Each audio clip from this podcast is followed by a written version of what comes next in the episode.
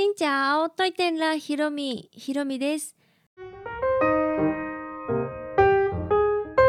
この番組は YouTuber ブロガーでもありベトナム旅行研究家のひろみが日々の出来事やベトナム旅行にまつわるお話をしています。毎週月水金に各種ポッドキャストとスタンド FM で配信をしています。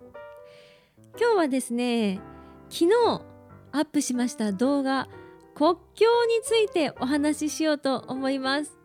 ちょうどこの配信を流す時はおとといアップしたという感じかな。皆さん国境って興味ありますか？私は最初はねピンとこなくって国境ってこうあんまりこう境を感じたこともなく飛行機乗って着いたらもう違う国にいたといったなんかこう今ここの境をくぐったみたいな瞬間があんまりないのであんまりねピンとこなかったんです。でもふと思えば車で国内を旅行している時にここから静岡県に入りましたとかここからこう堺市に入りましたとかそういったこう何市とか県をまたいだ時にあ今こう愛知県に入ったんだとか、うん、看板を越えた瞬間あ違う県に来たっていうこう嬉しい気持ちになりますよね。ああいった感じの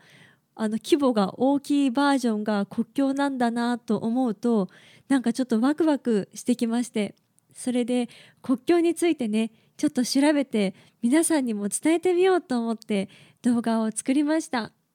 で私はベトナムについて発信をしているのでせっかくだったらベトナムに縁のある隣接している国の国境を調べようと思いましてね。ベトナムってどこの国と接しているか知ってますか？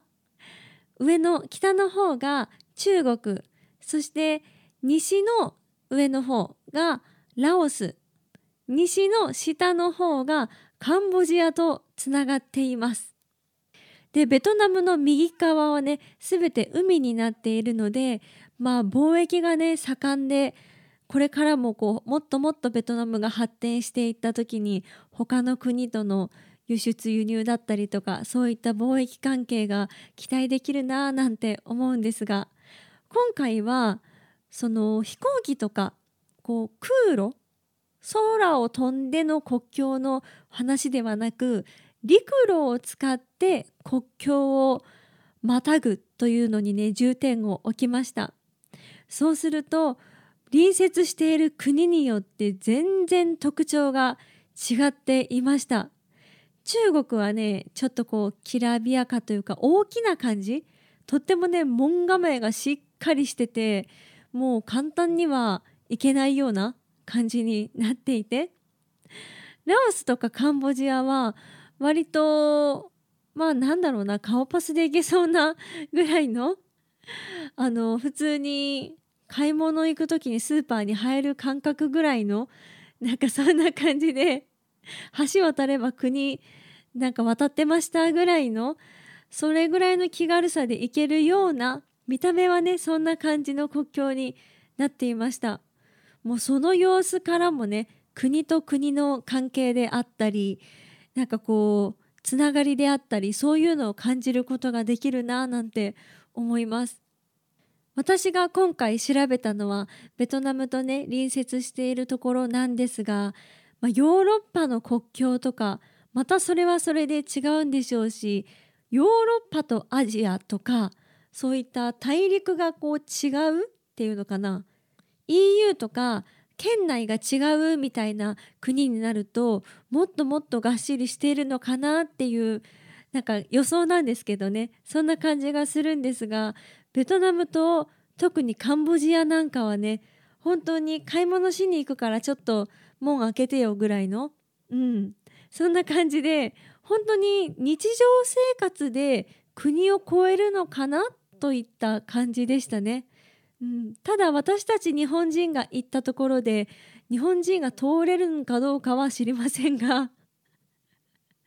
もしね国境の直前まで行って「わあすごい国境だ」って言ってて携帯をこうカンボジア側に落としたらそれを取れるのかなんてこう考えると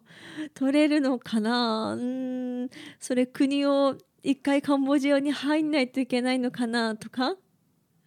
あとカンボジア側にあるあの10メートル先のお店に行きたいんだけどあそこまではちょっと行かしてくれるのかな？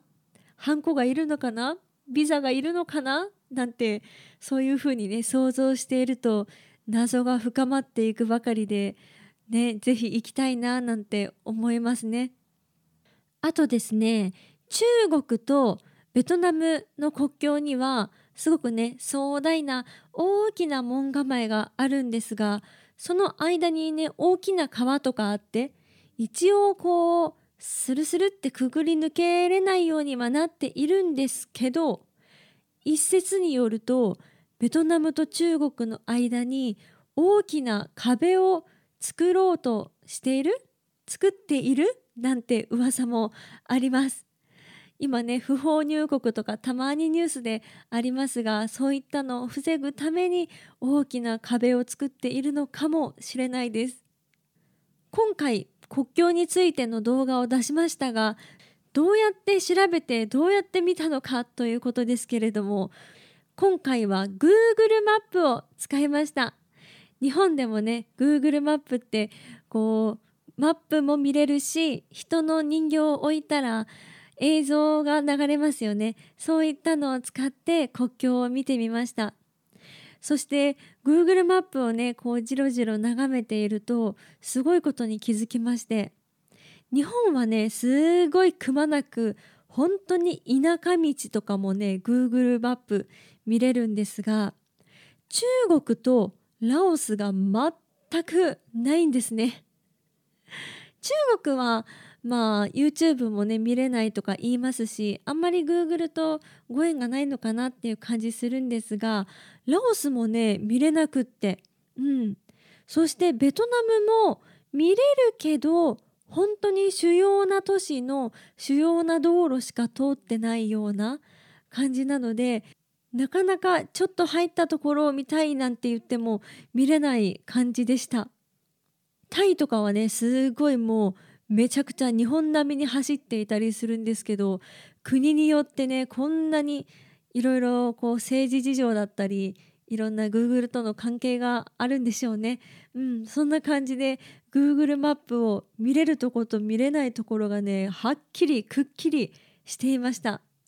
で国境のところはね結構見れるところがあってそれで楽しんだんですがその中でも厳選した面白いなと思った国境を動画で YouTube で紹介しているのでぜひ皆さんも国境について気になったらぜひ見ていただければ嬉しいです。あそうそう Google マップの車って見たことありますか？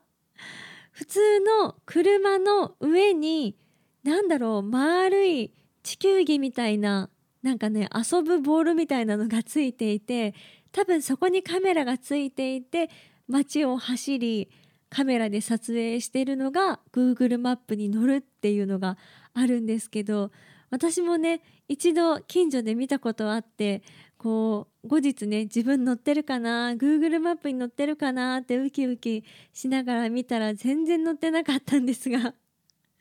そんな感じで街をね普通に Google マップの車が走っているのでぜひ見つけたら皆さんこう手を手を振ってみてください。